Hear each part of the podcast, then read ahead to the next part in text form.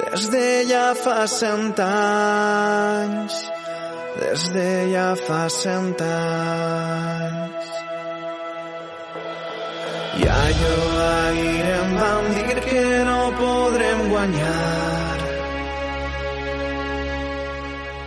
Hola amigos, bienvenidos. Hoy es ahí miércoles 1 de diciembre, empezamos mes y se nos acaba este 2021. Como se va acabando la paciencia del valencianismo que, que explotó ayer la semana pasada. Bienvenidos a Comando Che y para ello me van a acompañar, ¿no? En esta guerra constante que es hablar del Valencia, pues mi compañero Sergi Martínez. Hola Sergi. Hola José. Que tenemos ahí al otro lado del ruido telefónico a nuestro cómplice habitual, a Jorge Ruiz. Hola Jorge. Buenas, compañeros, ¿qué tal? Bien, bien. Pues Jorge, oye, con ganas de hablar contigo. Hacía ya un par de semanillas que no, que no lo hacíamos. A ver, señores, eh, primero que nada, vamos a hablar de, de lo que nos dejó el, el Rayo Levante, eh, perdón, el, Rayo, el, Rayo Levante, ¿sabes? Es que un poco más y es eh, lo que nos dejó el Barça Atleti de Bilbao, lo que nos dejó el Valencia Rayo, que fue el sábado en Mestalla y, y bueno, que fue un empate, pero yo creo que más que hablar del plano deportivo, que ahora hablaremos también porque, bueno, pues eh, no sé, más de lo mismo, eh, un coñazo, eh, creo que la noticia no es tanto. Es que es verdad que, pff, qué más da ganar, que perder, que empatar. Bueno, qué más da nos da, pero bueno, no tanto. Creo que la noticia estuvo en ese minuto 19 y ese rechazo esta vez yo creo que ya mmm, sin discusión masivo, inapelable de la afición de Mestalla a la gestión de LIM que pudimos visualizar mmm, nos pongamos como nos pongamos. Así que, eh, pues Jorge, empezamos contigo. Te quería preguntar cómo, cómo lo viviste y bueno, qué valoración hacer de este gesto. Bueno, yo he estado comentando esta semana que no es lo mismo contarlo o, o verlo por televisión que vivirlo allí en primera persona, ¿no? Entonces, eh, creo que fue una imagen muy representativa de lo que ahora mismo opina gran parte del valencianismo o todo el valencianismo, porque al final Mestalla fue un clamor el, el sábado. Por lo tanto, eh, una muestra eh, simbólica, ¿no? De lo que de lo que opina el, valencianismo sobre la gestión de, de Meriton. Sin duda fue la imagen del partido.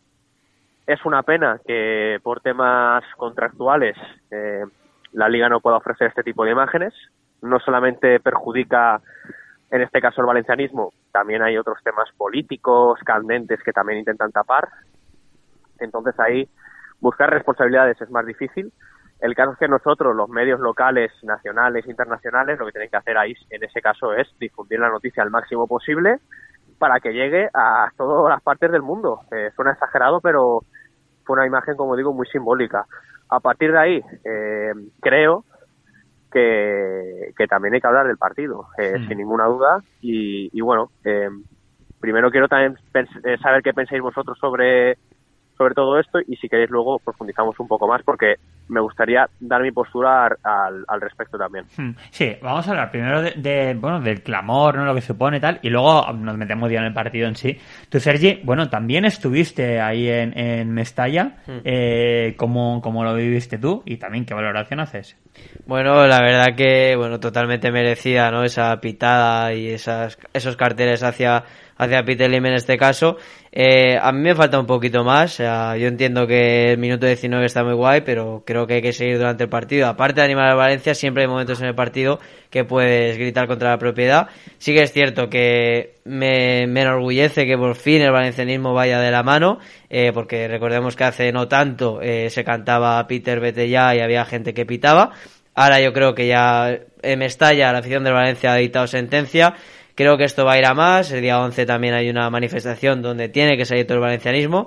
A mí me enorgullece y bueno, doy valor al trabajo que está haciendo en este caso Libertad VCF, que es grandísimo y está y esta gente de verdad la que la que quiere al Valencia y la que está luchando para que para que este club tan grande a nivel nacional y a nivel europeo pues vuelva a ser lo que fue no hace tanto. Oye, y una pregunta, apuntaba apuntaba eh, Jorge eh, pues no sé si la palabra es censura o bueno, la no, ha habido bastante polémica, ¿no? Con la no emisión en la realización de Movistar Plus de este grito masivo de Mestalla en el minuto 19, que es verdad que por la tele, la señal en directo, no lo pudimos ver. Se vio, pues bueno, recogido pues en fotos y en vídeos de los propios asistentes o otros medios. Yo, aquí, igual que hicimos hace dos semanas, ¿no? Animaría a todo el mundo a que viera la galería que tenemos en del partido, ¿no? En, en, en nuestro que, bueno, puedes ver una fotografía del partido y también, pues bueno, varias imágenes muy contundentes de, de todo Mestalla, pues mostrando el, el cartel de, de Lingo Home.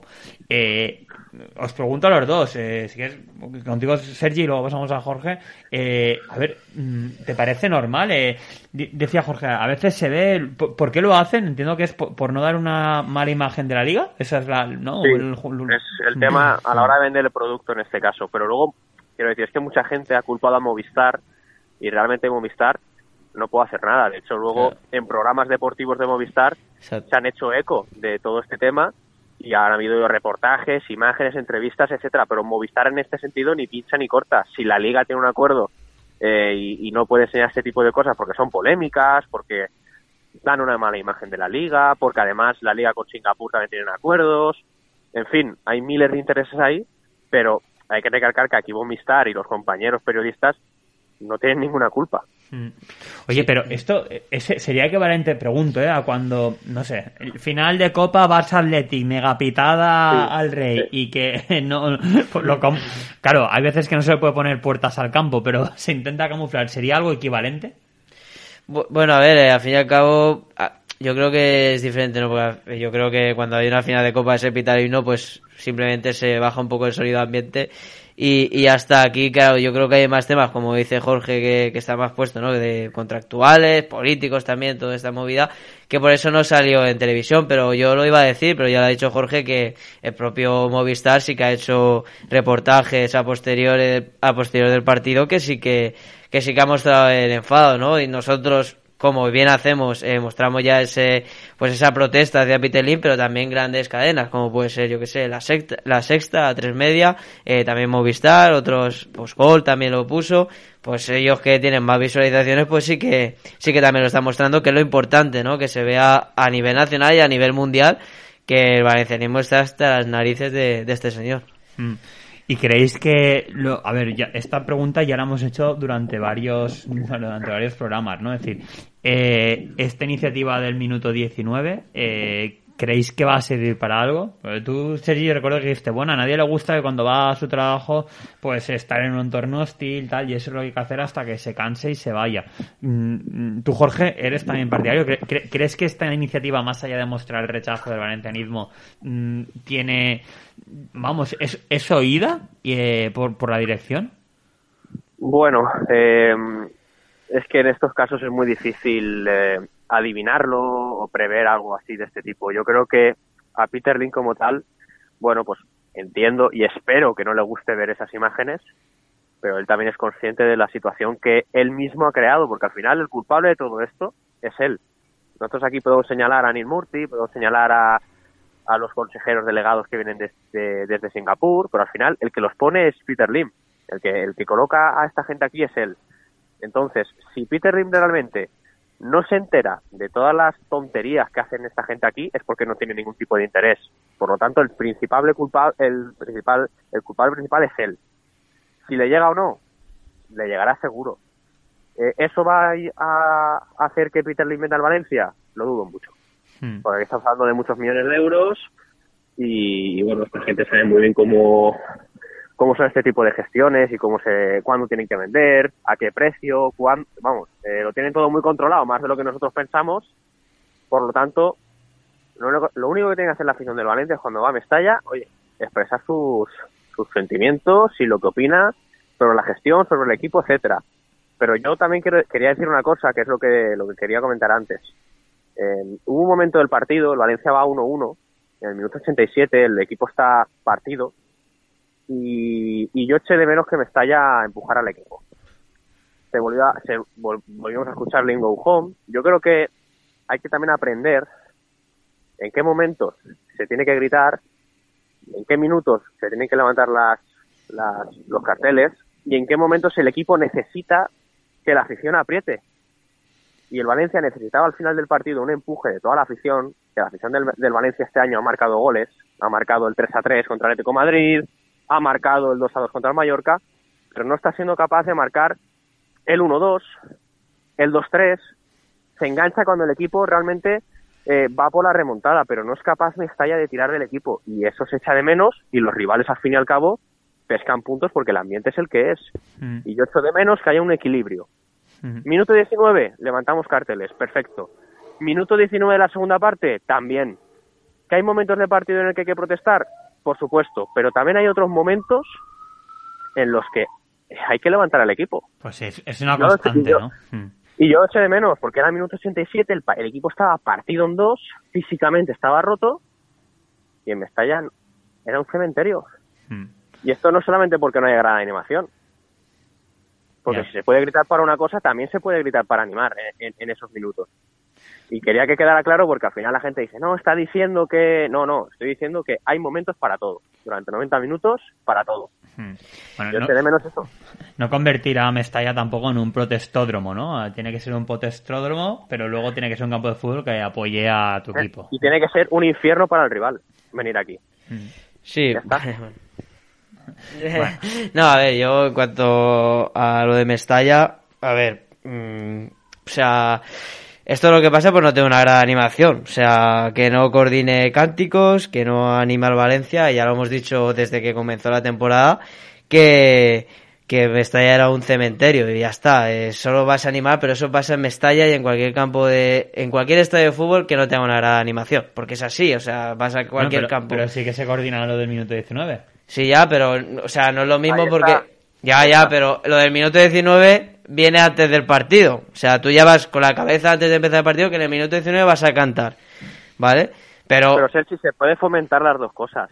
sí, pero tampoco el equipo te da para... Yo, sinceramente, el equipo no te dio, no te ofreció para que la gente... O sea, creo que el, mínimo culpable es la afición. O sea, creo que Pero- no hay que achacarle absolutamente nada. O sea... Hay veces que, no, si no es achacar, pero hay veces que el equipo necesita a la afición. Hay momentos en los que no está bien y no es mo- y eh, justo en esos momentos cuando más lo necesita el equipo es cuando más hay que estar. Sí, Porque para pero... en- porque para eso juegas en casa, para eso juegas en tu casa. En tu casa nadie te puede virlar dos puntos, y menos el Rayo Vallecano, con todos los respetos hacia el Rayo.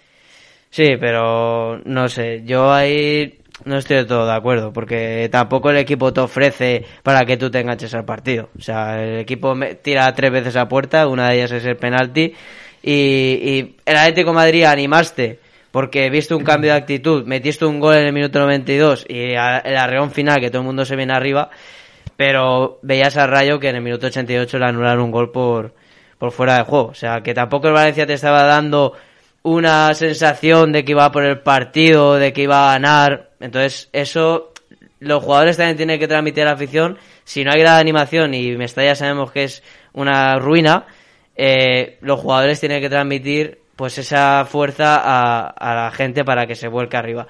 Yo creo que en ese momento y yo estoy como aficionado y la verdad que pff, estaba ahí y decía, "Buah, esto es una castaña, otro empate, el Valencia sinceramente ha hecho un partido lamentable en casa contra un Rayo Vallecano que sí que es el equipo revelación de este año, pero ese Rayo Vallecano, con todo el respeto, como tú has dicho. Entonces, el equipo no enganchó, no engancha a la afición y entonces si no hay una gran animación, que es la que tira del carro, yo creo Pero, que sí, yo te pregunto, Sí, hablando sí. ya del partido, ¿qué, qué Valencia? Porque es que he leído muchos análisis entre líneas que dicen lo mismo, ¿no? Que el Valencia no estuvo bien, pero realmente, ¿qué Valencia esperamos? Pero yo, yo espero un Valencia como era el Getafe el año pasado en casa. El Getafe el año pasado en casa tenía mínimo 8 10 tiros a puerta, con una presión alta, con la defensa en el medio del campo. Oye, no sé, el Valencia se Pero mete la defensa tienes- atrás. Pero tú tienes futbolistas para jugar así, porque ya hemos visto que no. Pues si los tenías en el Getafe, los tienes en el Valencia. A mí no me No, fastidies. pero a ver, Sergi, pero es que Bordalás estuvo cuatro años en el Getafe moldeando una plantilla. Aquí lleva un verano.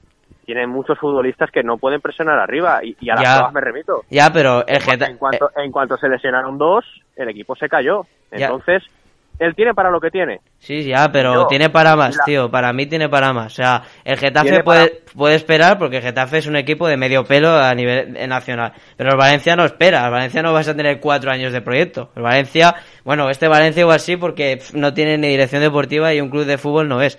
Pero un Valencia, un Valencia, tú quedas doceavo y te destituyen. Pero aquí no quedan no vamos quedar- y... no vamos a quedar doceavos. Bueno, de momento vas Pero- onceavo, tío. O sea, de pero, momento... pero aquí yo lo que lo que quiero decir es que Bordalás con lo que tiene y con lo que él quiere proponer está yo creo que ofreciendo lo máximo al final. Primera parte tú dices a qué ha jugado el Valencia bueno y, y a qué ha jugado el Rayo te ha sido 1-0 has anulado al rival por completo y has podido marcar el segundo gol. Y en la segunda parte sales y tienes una de Guedes y otro eh, ah, bueno que se mete por en el área pasa atrás de la muerte saca la, la defensa del Rayo. Que luego el Rayo tiene 10-15 minutos donde te pasa por encima Sí, por supuesto. Y a mí lo que me preocupa es que al final del partido el Valencia se parte en dos. Y eso sí que un equipo de Bordalás no lo puede, no lo puede consentir. Pero para mí los primeros 65 minutos hasta que empata el Rayo, yo no le puedo pedir más a este Valencia. Que vaya, que va ganando, que, anu- que anula al rival por completo. El Rayo estaba anulado. Todo el mundo habla de Easy, todo el mundo habla... Y se apareció cuando el Valencia se partió en dos. Antes de eso no apareció en todo el partido.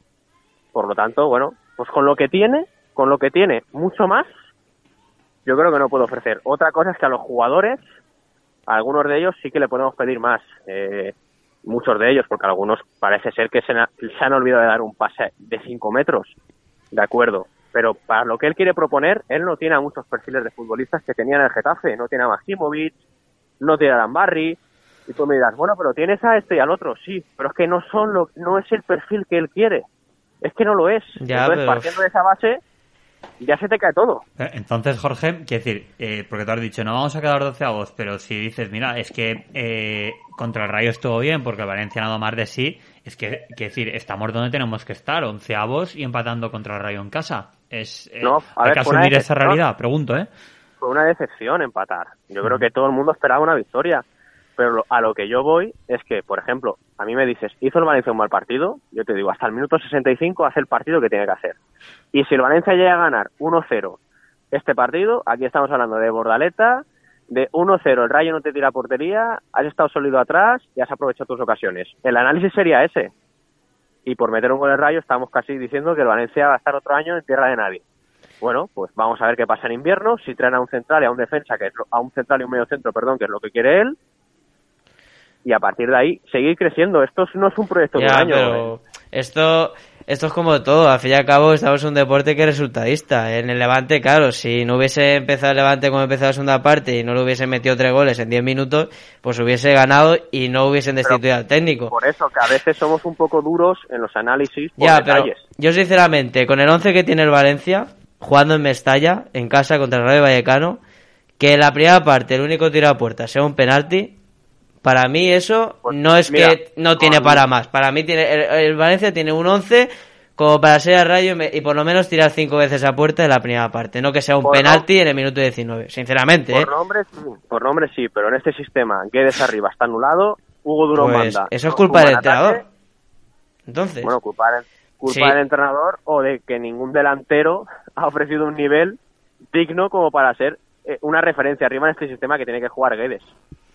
Eso también lo podemos decir, o sea, que También, no también. entrenador. Claro, claro que Claro, sí, pero si tú tienes eh, jugadores, si tú pones este sistema que anulas a tu mejor jugador como es Guedes y, y no le das esa solución, ¿Pero dónde pones a Guedes? Es que Guedes, Hombre, yo creo que a no veces sé, todos yo- hemos visto que de media punta por la banda juega mejor, que es mejor que un, delante, que un punta ahí solo, que va un poco perdido el hombre, ¿no? ya, Yo- pero es que Guedes no, no puede jugar en banda en este sistema porque no defiende. Y el equipo entonces se desequilibra. Mm. Es así, es que Bordalás pone a Guedes porque si no se le va a romper todo el vestuario con Guedes.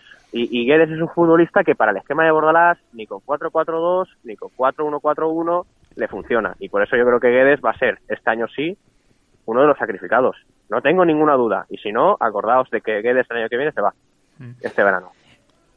hombre, es el que más mercado tiene después de, bueno, un buen inicio de, de temporada. Pero, no sé, yo... Pero, pero al Yo final es prefiero que se vaya Guedes a que se vaya Soler o Gallá. Pero vamos, vamos. No, eh, para el esquema de Bordalás, Guedes no brilla. Es así. eh, pero ni en 4-4-2 ni en 4-1-4-1. pero bueno, sí que brilló el inicio de liga. en el inicio brillaron todos, cuatro partidos. Duró, duró el brillo. A partir de ahí yo creo que Bordalás se ha dado cuenta de qué jugadores son los que él puede perfilar y cuáles no. Y hay muchos que no, que no caben en su sistema. Muchos. Pues, pues yo sinceramente creo, mira que yo no soy muy partidario de Guedes, pero creo que el Valencia, como está económicamente, no puede aspirar a ningún jugador que tenga la calidad de Guedes. Podrá aspirar como es Fulquier, un jugador que calidad cero, pero trabajo 100. Pero al fin y al cabo, no todo es calidad, o sea, no todo es trabajo. Hay que tener a uno con calidad para que te decida partidos, como si te los ha decidido Guedes, y, y no es el caso ahora. ¿Cuánto lleva? Ya, no, pero al final, ¿cuánto lleva Guedes sin decidir un partido? Pues no Pues- lo sé, pero ¿cuatro semanas pues o desde, cuatro o de- cinco? ¿no? desde que Valencia no gana un partido ni en los entrenamientos. Y, y, y siete y ocho semanas también, Sí. José Luis. Es, Mm. que, es que estamos también viendo una- un nivel de los jugadores bajo. Mm. Soler, desde que se lesionó, es una sombra. Bueno, Soler, Pero el que- máximo, el, el mediocampista, ¿no? El mediocentro más anotador de la liga, ¿eh? Sí, Sí, pero a ver, si, claro, si, si quitamos los penaltis. Ya. Quiero decir que al final el rendimiento de Soler estas últimas semanas, desde que se lesionó, para mí, es una sombra de lo Y- que de lo que fue Soler al principio de temporada y no pasa nada por decirlo. Y otra, a veces, ostras, nos cuesta, pero es que es así. y otra cosa que a mí me gustaría destacar, que tú lo has comentado antes, es físicamente el equipo. O sea, esos, esos problemas del cuerpo técnico, del preparador físico, de lo que sea. Pero no puede ser que un Valencia que no tiene competición europea en el minuto 65 esté reventado. Mira, eso, ah, ¿te acuerdas que al principio de temporada lo decíamos mucho? Bueno, al principio, en la crisis, no después de la redonda de la temporada, decíamos, luego lo hemos dejado de decir porque es verdad que el Valencia, pues bueno, re- reaccionó. Pero es que ahora otra vez, ¿verdad? Que se les nota muy cansado. Y dices, pero tíos, mm, jolín, pues si solamente tenéis el partido de liga. que no lo entiendo. ¿Cómo puede ser que un que rivales, ¿no? Que tienen ver, muchos se- más compromisos te den un baño físico? Se llega a entender porque al fin y al cabo Bordalás está contando con 13 futbolistas. No cuenta para más con ninguno, que tampoco lo entiendo. O sea, No, también son hábitos, son hábitos de dos temporadas eh, entrenando muy flojo. Y son hábitos que está cambiando Bordalás, trabajando yo creo que incluso más, más de lo que, de lo que debería, pero sí que es lo que preocupa. Al final tú dices, eh, ¿por qué Alderete está reventado? Si incluso de, de- de vez en cuando cumple, cumple ciclo y todo, de, de amarillas.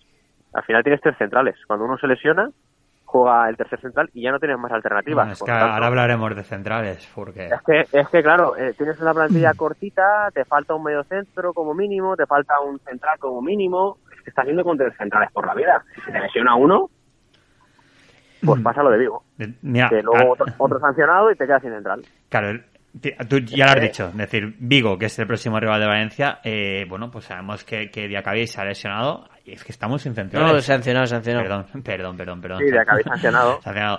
Paulista, ¿no? Que también sigue, sigue, pues bueno. ¿Y qué, qué, qué, qué esperáis que vamos a hacer para Vigo? Yo, yo creo- soy muy negativo. Yo soy, yo mira, fíjate que siempre suelo ser positivo. Creo que el Celta en su casa no se nos da muy bien. Que tiene muchos futbolistas perros viejos, Hmm. como Aspas, que sabe muy bien lo que se le viene encima el, el domingo. Y bueno, eh, tengo miedo del partido. Eh, es el típico partido que tú dices, bueno, esto- hoy no rascamos y justamente rascas, pero vas con Alderete, que el otro día acabó eh, fatigado, ¿no? Es que no se podía mover. Y su pareja de baile seguramente sea Guillamón, que lleva sin jugar de central en el primer equipo desde el año pasado. Eh, uf, y Guillamón ahora mismo es un hombre importante en el medio del campo, te lo quitas de encima. Yo veo un partido muy complicado. El Celta, yo creo que estos partidos son los que ellos saben que tienen que ganar por- para luego salvarse tranquilamente. Y creo que va a ser muy difícil sacar puntos de allí. Encima, somos un poco pardillos aún. Veo que el equipo aún no es tan bronco. Entonces yo soy negativo para, para Vigo. Otra cosa es que luego, pues bueno, tú tienes buenos futbolistas. En un momento dado Guedes te da un latigazo de fuera del área y te marca. Maxi algún día digo yo que tendrá que ver puerta. En fin, que, que sí, que puede, se pueden alinear los astros y te puede salir todo bien. Pero yo en principio no soy muy positivo. No, yo tampoco soy nada positivo. Eh, creo que también el Celta llega con los jugadores de ataque en muy buen estado de forma. Santi Mina muy, metió ayer en, en Copa del Rey. Eh, Bryce Méndez también, pues bueno, está siendo convocado con España. Es un jugador que tiene calidad, es muy irregular, un jugador intermitente, pero que, que últimamente está bien. Y bueno, ya Aspas, que desde que metió ese doblete contra el Barça, pues parece que todos los partidos vaya a haber puerta. Yo soy súper negativo, porque el Valencia lo que lo que ya he dicho antes, eh, no está ofreciendo nada. Yo soy muy de Bordalás, ya lo sabíais, era mi favorito. La Bordaleta, sigo subiendo la Bordaleta, pero son 15 partidos, 4 victorias, 11 avos, si gana el Z te pasan. Otra vez por debajo del décimo puesto en la jornada 16, casi a final ya de la primera vuelta. Esto esto no, no pinta bien. O sea, a día de hoy para mí yo soy negativo en todos los aspectos. Y respecto a este partido, pues eso, falta de centrales, Alderete tieso. Eh, hoy me imagino que tendrá que jugar alguno de los centrales, ¿no? Alderete tendrá que jugar o va a jugar con. Bueno, igual jugar con. No, Copa. Guillem Molina, ¿no? No, jugará de Acabí. Jugará de Acabí porque. ¿Y su pareja central? ¿Quién será? Y su pareja central será César Tarraga. Ah.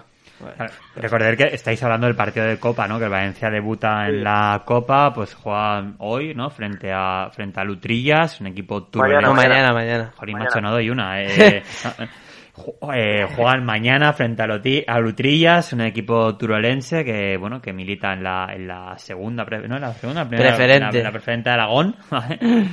y, bueno, a ver, pues el rival pues casi es lo de menos. Eh, la pregunta, bueno, yo os traslado, ¿os, ¿os, ilusiona la Copa? ¿Creéis que la Copa puede ser, yo que sé, sabéis que sabemos que para el Valencia la Copa en muchas ocasiones ha sido ese factor de, ilusión, de enganche y tal?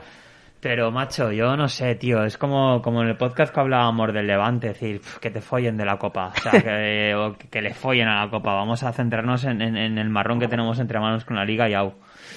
Pero os pregunto, ¿eh? Bueno, a ver, eh, marrón, yo no diría aún que tenemos un marrón. Eh, os veo muy negativos. Yo soy negativo para el partido del Celta, pero luego pienso que, que, el equipo va, va, a ir para arriba al final. Yo, yo confío en, en Bordalás y, y, creo que hay que darle un poquito más de, de crédito. A ver, la Copa ahora mismo no ilusiona. Ahora mismo jugar contra Lutrillas, con todos los respetos, un equipo de preferente. A ver cómo sale el experimento este de meter a, a equipos de preferente en la Copa del Rey, porque ayer ya hubo 0-8 y 0-7. No sé hasta qué punto desvirtúa un poco la competición, pero bueno, eh, creo que el Valencia ganará sin ningún tipo de, problemas.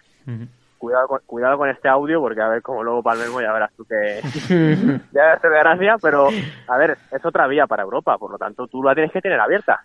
No sabes cómo va a ir la temporada, igual el Valencia ahora va para arriba y va quinto, y dice, oye, pues la Copa ahora me, me estorba un poco, ¿no? Me centro en la Liga. Pero, ¿vosotros creéis que el Villarreal, por ejemplo, va a tirar la Copa? El Villarreal este año no queda entre los siete primeros ni despertándose. pues por ejemplo, y el Valencia también lo tiene que tener en cuenta que igual no se mete entre los siete primeros, por lo tanto tiene que tenerla abierta.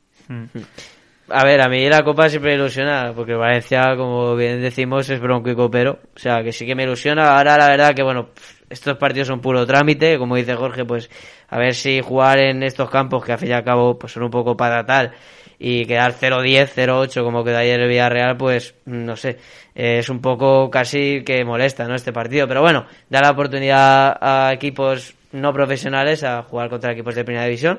Entonces yo estoy igual que Jorge, para el partido de mañana, vamos, el Valencia tiene que ganar aunque juegue con el juvenil. O sea, es un partido que es totalmente superior al Valencia y tiene que ganar, no sé si 0-3, 0-7 o 0-1. Me da igual, pero tiene que ganar y pasar a la siguiente ronda.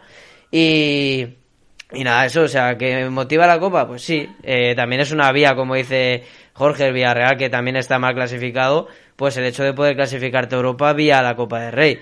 ¿El Valencia puede ser esa vía? Pues sí, pero yo creo que es jugarte una bala un tanto complicada porque hay equipos muy potentes, como ya lo sabemos, los grandes de, de España, que van a ir también a por la Copa. Entonces... La Copa la va a ganar el Barça.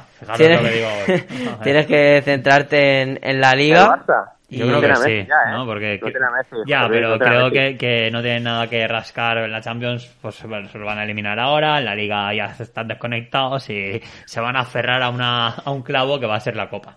No sé. Sí, bueno, a ver, si van, si van como ahora, que cada partido les regalan algo, pues igual lo tiene más fácil.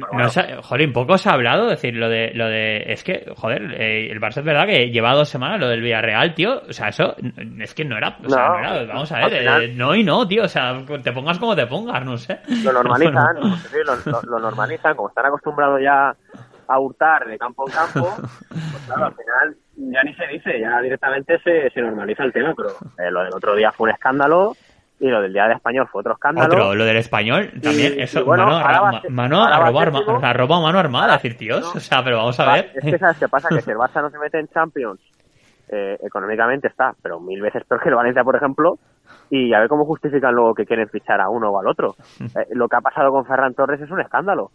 Y no lo puedes fichar, no lo van a fichar, no pueden. Han pasado de 50 millones, está hecho, a decir, no, al final en verano 40 millones y a plazo. Tampoco pueden. Es un escándalo lo del Barcelona. Yo, bueno, nadie dice nada, pero a mí me parece una locura. Y, y este año, como no los metan en Champions por una invitación, yo no lo veo por delante de ninguno, de, ni de Sevilla, ni de Atlético Madrid, ni de Real Madrid, Por eso querían la Superliga estos ni de la tíos. Sociedad. Bueno, Pues, pues si van a la Superliga con el, bueno, con el equipo que tenían con Kuma, vamos, les meten 8 por todos los partidos. Bueno, oye, eh, de toda- a ver, una, dos, dos cosas. Eh, si es que fíjate, prácticamente ya hemos hecho un poquito la- las previas, ¿no? Del partido este ante el Utrillas y el fin de semana ante, ante el Celta, pues bueno, pues en trámite Utrillas y bueno, los dos coincidís en que uf, marronaco Visita ante el Celta. visita al dentista, amigo. Vaya. Y, eh, pero tú, Jorge, has dicho, bueno, yo sigo creyendo también, creo que en el mercado de, de invierno va a llegar pues algún medio centro tal. Nosotros, la semana pasada, no sé si lo viste, pero tuvimos aquí a, a Javi Teruel, a nuestro amigo Javi, y él decía que, que, que, que ¿qué me estás contando? Déjate de historias, que no te montes pajaritos, digo lo que él decía, ¿eh? De que no se va a fichar a nadie, que al contrario, eh, este verano se va a ir uno, pues o Gallao, Solero, los dos, porque son los únicos de- con los que haces caja. Y que te olvidarás Bueno, de... bueno, y te ol- bueno, bueno. no, yo estoy diciendo lo que él decía, ¿eh? Y que te olvidaras de, de- del, del mercado de invierno. Tú, Jorge, lo has dicho y has dicho que confías que se refuerce, pues bueno, pues, medio centro, ¿no? O un delantero, no sé. Eh, Mira. ¿Sigues confiando y por qué? Eh, en verano decía, no va a venir nadie. No va a venir nadie. Al final, oye, si es que no es por ir en contra, es porque, joder, si nosotros tenemos la información de que el Valencia está trabajando en, en incorporar futbolistas, lo que no puedo decir es, no, es que no va a venir nadie. Sería mentir. Entonces, el Valencia sí que está trabajando en incorporar a un central y a un medio centro, pero antes tienen que salir jugadores. Pero estamos hablando de jugadores como Cristian Rivero, Piccini, Alex Blanco. Jason, Manu Vallejo, si tú le encuentras acomoda a esos futbolistas, tú vas a tener un pequeño límite salarial para incorporar, aunque sea a un central y a un medio centro. Están mirando jugadores Ujú. a coste cero, eh, cedidos, pero están trabajando en ello. Yo no puedo venir aquí y decir que no. Oye, y- que sé que sí. ¿Cuándo se abre y cuándo se cierra este mercado de invierno? Porque es ahora en diciembre, ¿verdad? Enero. Sí, Enero, Ujú. enero, el mes de enero, eh, hay tiempo, o sea, quiero decir que, que trabajando están, otra cosa es que le den, otra cosa es encontrar salida a Jason y etcétera, que eso es lo- yo creo que eso es lo complicado. Oye, Entonces, primero una cosa y, y luego la otra, pero bueno, que Javi también decía que el Levante iba a quedar delante de Valencia y bueno, bueno, lo, lo de siempre, lo de ¿Cómo, siempre. cómo mola? Porque eh, ya, ya que no pudisteis co- coincidir, ¿no? Al mismo tiempo, pues ahí hay un debate diferido. Oye, Sí, sí, sí. eh, Jorge, y Dime, mm, no sé cuándo, ahí che, qué rabia. Eh, ¿cu- ¿Cuándo es la Junta de Accionistas de Valencia? Es ahora en diciembre, pero ¿cuándo? ¿cuándo? Pues mira, la fecha no la, creo que era... el- Finales eh, de 25 o algo así, ¿no? Ay, 25 iba a decir yo. De, a principio de... Bueno, la pues eso, son capaces de ponerla No, a esa sí, fecha. ¿eh? Para que no A vaya ver, nadie. Yo me acuerdo que era el 11 de diciembre era la manifestación y creo que el día 9 o el día 10, que igual estoy fallando, pero creo que o 9 o 16. 10 era la junta. Mira, aquí estamos 16, viendo que está bueno. convocada para el 16 de diciembre. Vale, pues sí, pues 16, pues 16, sí, sí, sí. Pues, y te quería Yo preguntar. Jorge, tú de esta Sí. junta, porque al final, eh, qué decir, eh, se presentaron, ¿no? Por los resultados de, de- del Valencia con unas Sí. pérdidas, pues bueno, es que no me acuerdo, eran 16 millones, una cosa así, ¿no? Bueno, con, con unas pérdidas muy importantes. Y estamos diciendo decir, bueno, eh, ¿qué, qué esperar de esta junta? Al final, eh, yo- no sé si se va a proceder a, a una ampliación de capital, de que el dueño ponga más dinero. Sí, la ampliación de capital es- está a la orden del día, pero al final, ya espero de la junta, es que si nadie puede ir. Mm. Si van a ir, ¿cuánta gente va a ir a la junta? Bueno, no, no lo sé eh, quién, quién tiene. ¿Cuál es el porcentaje de representación, no? Para poder acudir. No, ahora mismo son 3.500 y pico Sí. acciones para ir, que eso casi nadie las tiene, pero Libertad iba a intentar eh, cambiar esto, ¿no? Eh, antes de la Junta, para que fueran a partir de 9. Mm. Entonces, aún no lo sabemos. Lo, lo, lo normal es que, eh, pues eso, vayan muy pocas personas, las, las que tengan más de 3.000 acciones, 3.500 acciones. Yo creo que al final, bueno, pues a pasar el rato, comentar los 4 o 5 puntos del día. Y Bueno, ya y, está. y- Es que y la ampliación de capital que, que entiendo que, que Sí, va a ser bueno, por parte del uno de dueño. entre uno de esos puntos es ese, claro. Es que si no hace una ampliación de capital, el club no puede sostenerse. Es que es así. Mm. Oye, y otra pregunta, Jorge. Fíjate, eh, ¿sabéis que esta, eh, sí, esta tarde, hoy es miércoles, 10 hoy es miércoles, sí, pues esta tarde a las Sí, 5 a las cinco. está convocada. A, a mí me, me ha sorprendido un poco los convocantes, la verdad. Eh, pues bueno, una, hay una presentación en la agrupación de Peñas Valencianista para, pre- para presentar la marcha cívica contra la gestión de Peter Lim. Estoy leyendo eh, ya la convocatoria. Sí, sí, sí. En Valencia Club de Fútbol que tendrá lugar el próximo sábado día 11 a las 12. Y bueno, convoca pues Viachers, que es una peña valencianista, Ultimate Best Prades de Mestalla, Valencia del Fútbol Sur, de Torino Mestaña, Libertad VCF, Agrupación de Peña, Spirit Sensitive, Más Love y Ciberche. A mí me sorprende un poco los, los convocantes, ¿no? Es ahí como un batiburrillo extraño. Eh, pero bueno, ¿qué os parece esta, esta, esta iniciativa? Y no sé si, si os veremos ahí el, el sábado 11 de diciembre. Bueno, a mí me parece bien todo lo que sea protestar. Eh, creo que ya hubo la temporada pasada una protesta, que fueron bastantes personas. Pues ahora tienen que ir más, ¿no? Yo creo que que, que no vaya porque no quiera ir, eh, pues bueno, la verdad que no, no lo entendería mucho. Entiendo que la gente no pueda ir porque tenga que trabajar, tenga cosas que hacer, es evidente. Es un sábado que justamente se... Tienes una vida también. Claro, por eso te iba a decir, pero, pero bueno, es el momento de estar, eh, eh, bueno, pues ayudando al Valencia, que bueno, que tampoco vayas a hacer mucho, pero a nivel mundial todo eso va a ser en los periódicos y, y bueno, es, una im- imagen que dolerá a Peter y a su, a su imagen, ¿no? a su figura. Eh, en cuanto a la representación de los que lo presentan, bueno, pues aquí hay de todo. Hay gente que está muy... Falta Nos Sport, ¿no? Falta José Luis allí, en la... Oye, en la de pues, fíjate, a mí con, con lo de, o sea, yo he pensado lo mismo, decir, ostras, no porque queramos estar en, o sea, que decir, yo les apoyamos aquí, me parece bien la iniciativa que se muevan, pero dice, ostras, y Ciberche, ¿no? Es como, ah, vale, y por qué no Plaza Deportiva o Golf Media, yo qué sé, ¿no? Pero bueno. Bueno, no sé, al final, ah, yo lo que iba a decir de los, de los que convocan la manifestación, bueno, que hay algunos que hace no muy poco eran muy pro Meriton y ahora que les han quitado muchos beneficios, pues no son tan pro mérito. O sea, Agrupación de Peñas Valencianistas, pegando vaya. palos ahí. Sí, pegando palos, la agrupación de Peña, Ahí este siniestro. VH, sí, sí, yo aquí, aquí he venido a repartir. Entonces, No, pero bueno, pues, es un día de valencianismo, ¿no? El día 11 Sí, es un día- Valencia por la tarde. Es un Así día que- de valencianismo, pero que llega cinco años tarde también, es verdad. Pero bueno, que, No, sí, sí. que hay que estar el sábado 11 de diciembre contra Peter Lim y, y yo estaré, evidentemente. ¿Y tú, Jorge? Sí, ¿no? Eh, que lo que decía, ¿no? Que es un día de valencianismo, luego hay partido, yo creo que es el día perfecto, la hora es la que es también por normativa, entonces, eh, bueno, pues desde aquí animamos a todo el mundo que vaya y que se manifieste contra la gestión y que sea otro acto simbólico y representativo como el del minuto 19, por lo tanto, la última vez fueron 8.000, yo espero el doble. Ujú. De hecho, ese, ese mismo día hay partido en Mestalla contra, contra, Sí, decía, contra Elche. Así que Este día los ponemos sextos, pero bueno, para la gente también. Dios, Dios te oiga, tío, que acabemos, o sea, que nos quede, que eso creo que es el último partido antes del parón o de los últimos. Oye, pues si sea parón de Navidad sextos, se verían las cosas de otra Jolín, manera. no, yo lo veo muy complicado. Acordaos, eh, tenemos el domingo, este domingo, el día 5, el Celta-Valencia, luego los siguientes Celta, compromisos. Elche, No, no, luego Valencia-Elche, el, el sábado, sábado 11. Celta, luego- Celta Elche contra luego vacunada en el Ciutat y, y por último cerramos el día 31 de diciembre eh, contra el Español. Ahí, sí que- ahí ya nos ponemos quintos, eso ya es otra historia. ya. ¿Tú crees que, que se le gana al Elche y al Levante, no? Y al Español, Y al pues Español. también. Sí. Hombre, eh, es que no debería ser diferente, la Ay. verdad, pero bueno. Ya. Mira, ya que estoy en modo pegar palos, pues voy a pegar palos a los que ponen los horarios, que poner un derby Levante Valencia un lunes a las 9 es un delito y poner un Valencia Español el día 31 de diciembre a las 4 y cuarto es para pegarse un tiro o tirarse Pero, por la Chelsea, ventana. Chelsea, O sea, ahí estará nuestro sport, ahí estará nuestro sport Ahí, igual. ahí estaremos, estaremos, pero podría ser otras fechas. Oye, y también y- estaríamos. ¿Y por, qué creéis? Es verdad que lo sé, el día 31 es muy como muy raro, ¿no? Por- es el por- único partido que se por, juega. por qué, por qué creéis que, que se no sé, ya directamente que se juega el día 31? Eso yo creo porque el señor Kumar habrá llamado a Tebas y habrá dicho, pone el día 31 que habrán 5.000 personas en Mestalla y no tendremos tantas protestas.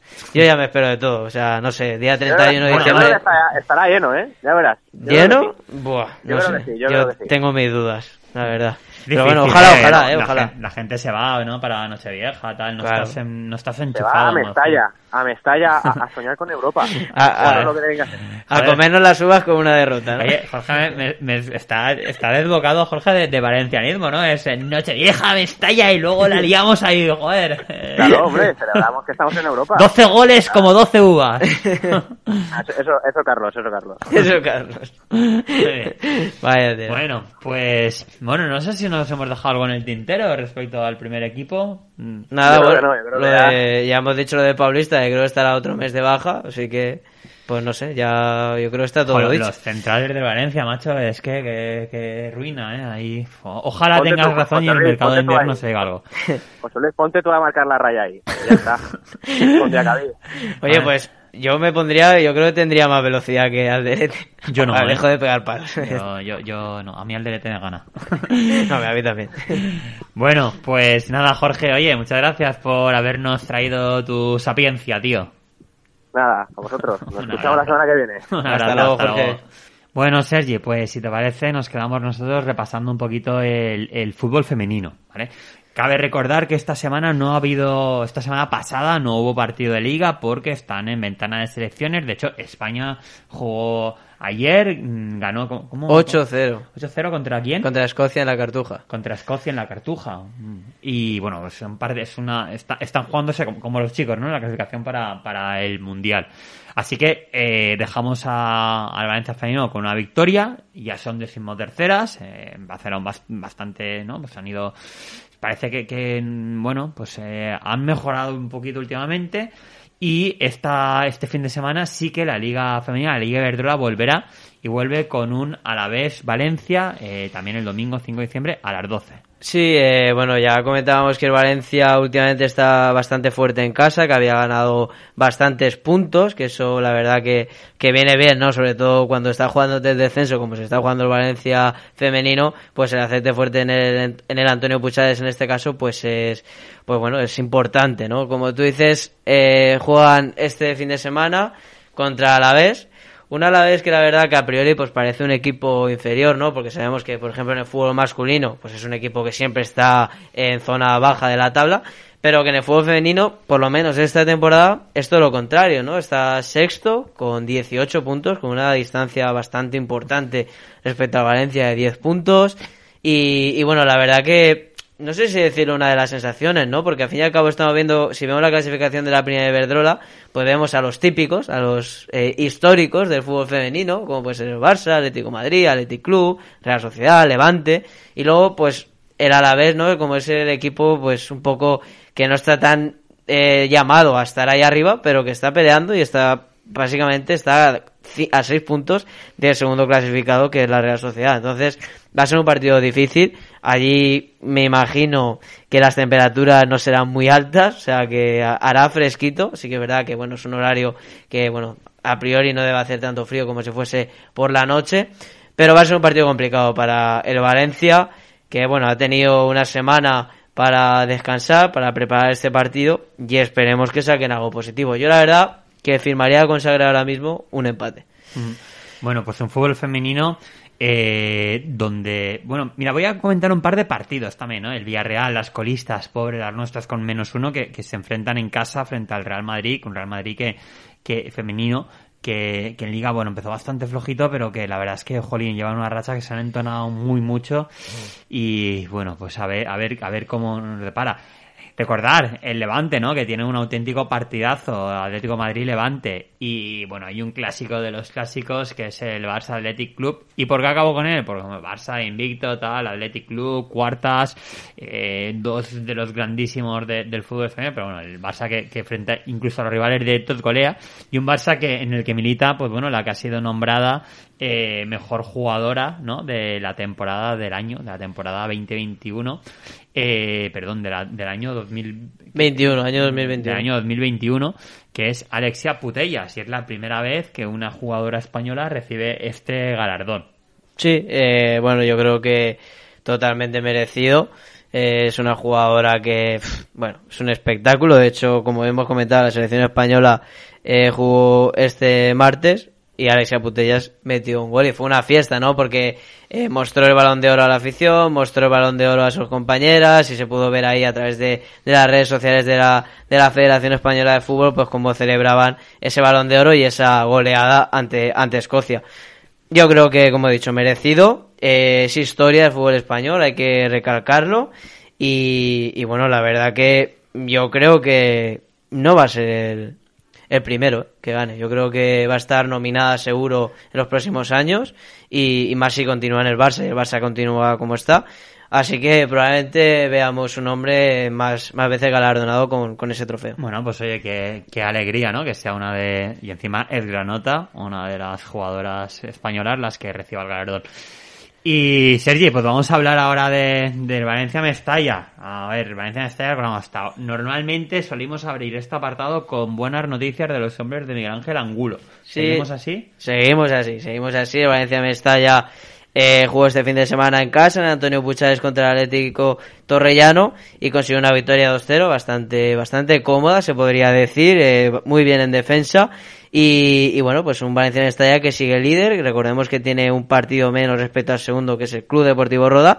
Y el Valencia Mestalla, pues primero con 28 puntos y segundo el Roda con 26. Así que el equipo de Miguel Ángel Angulo eh, sigue en modo on fire, la verdad que están haciendo una temporada espectacular y son claros candidatos a, a subir de categoría, que bueno, yo creo que es el objetivo que tiene que tener marcado y como obligación el hecho de subir a la siguiente categoría, porque el Valencia, al final del Valencia, que esté en la última categoría profesional, pues es un poquito triste. Eh, respecto a las próximas jornadas, el día 4 de diciembre, es decir, este fin de semana, el sábado, habrá un derby de filiales. Sí que es verdad que no es el filial del Villarreal, es el Villarreal C. No es el Villarreal B. El que filial del filial. Exacto, que el Villarreal B está en primera RFF.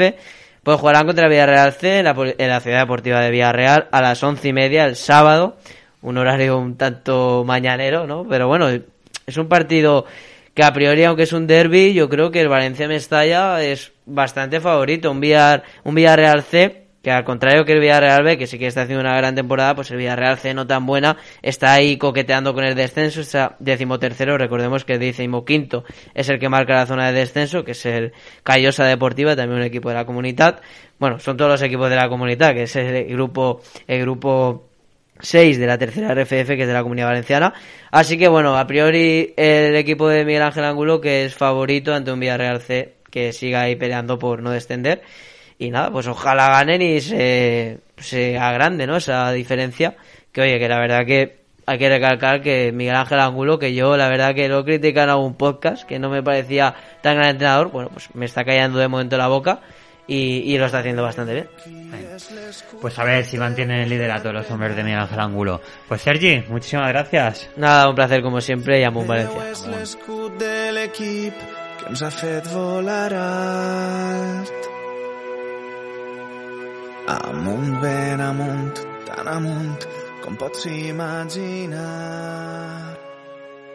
Des de ja fa cent anys, des de ja fa cent anys. I allò ahir em van dir que no podrem guanyar. Filla, que ningú et diga mai on podràs arribar.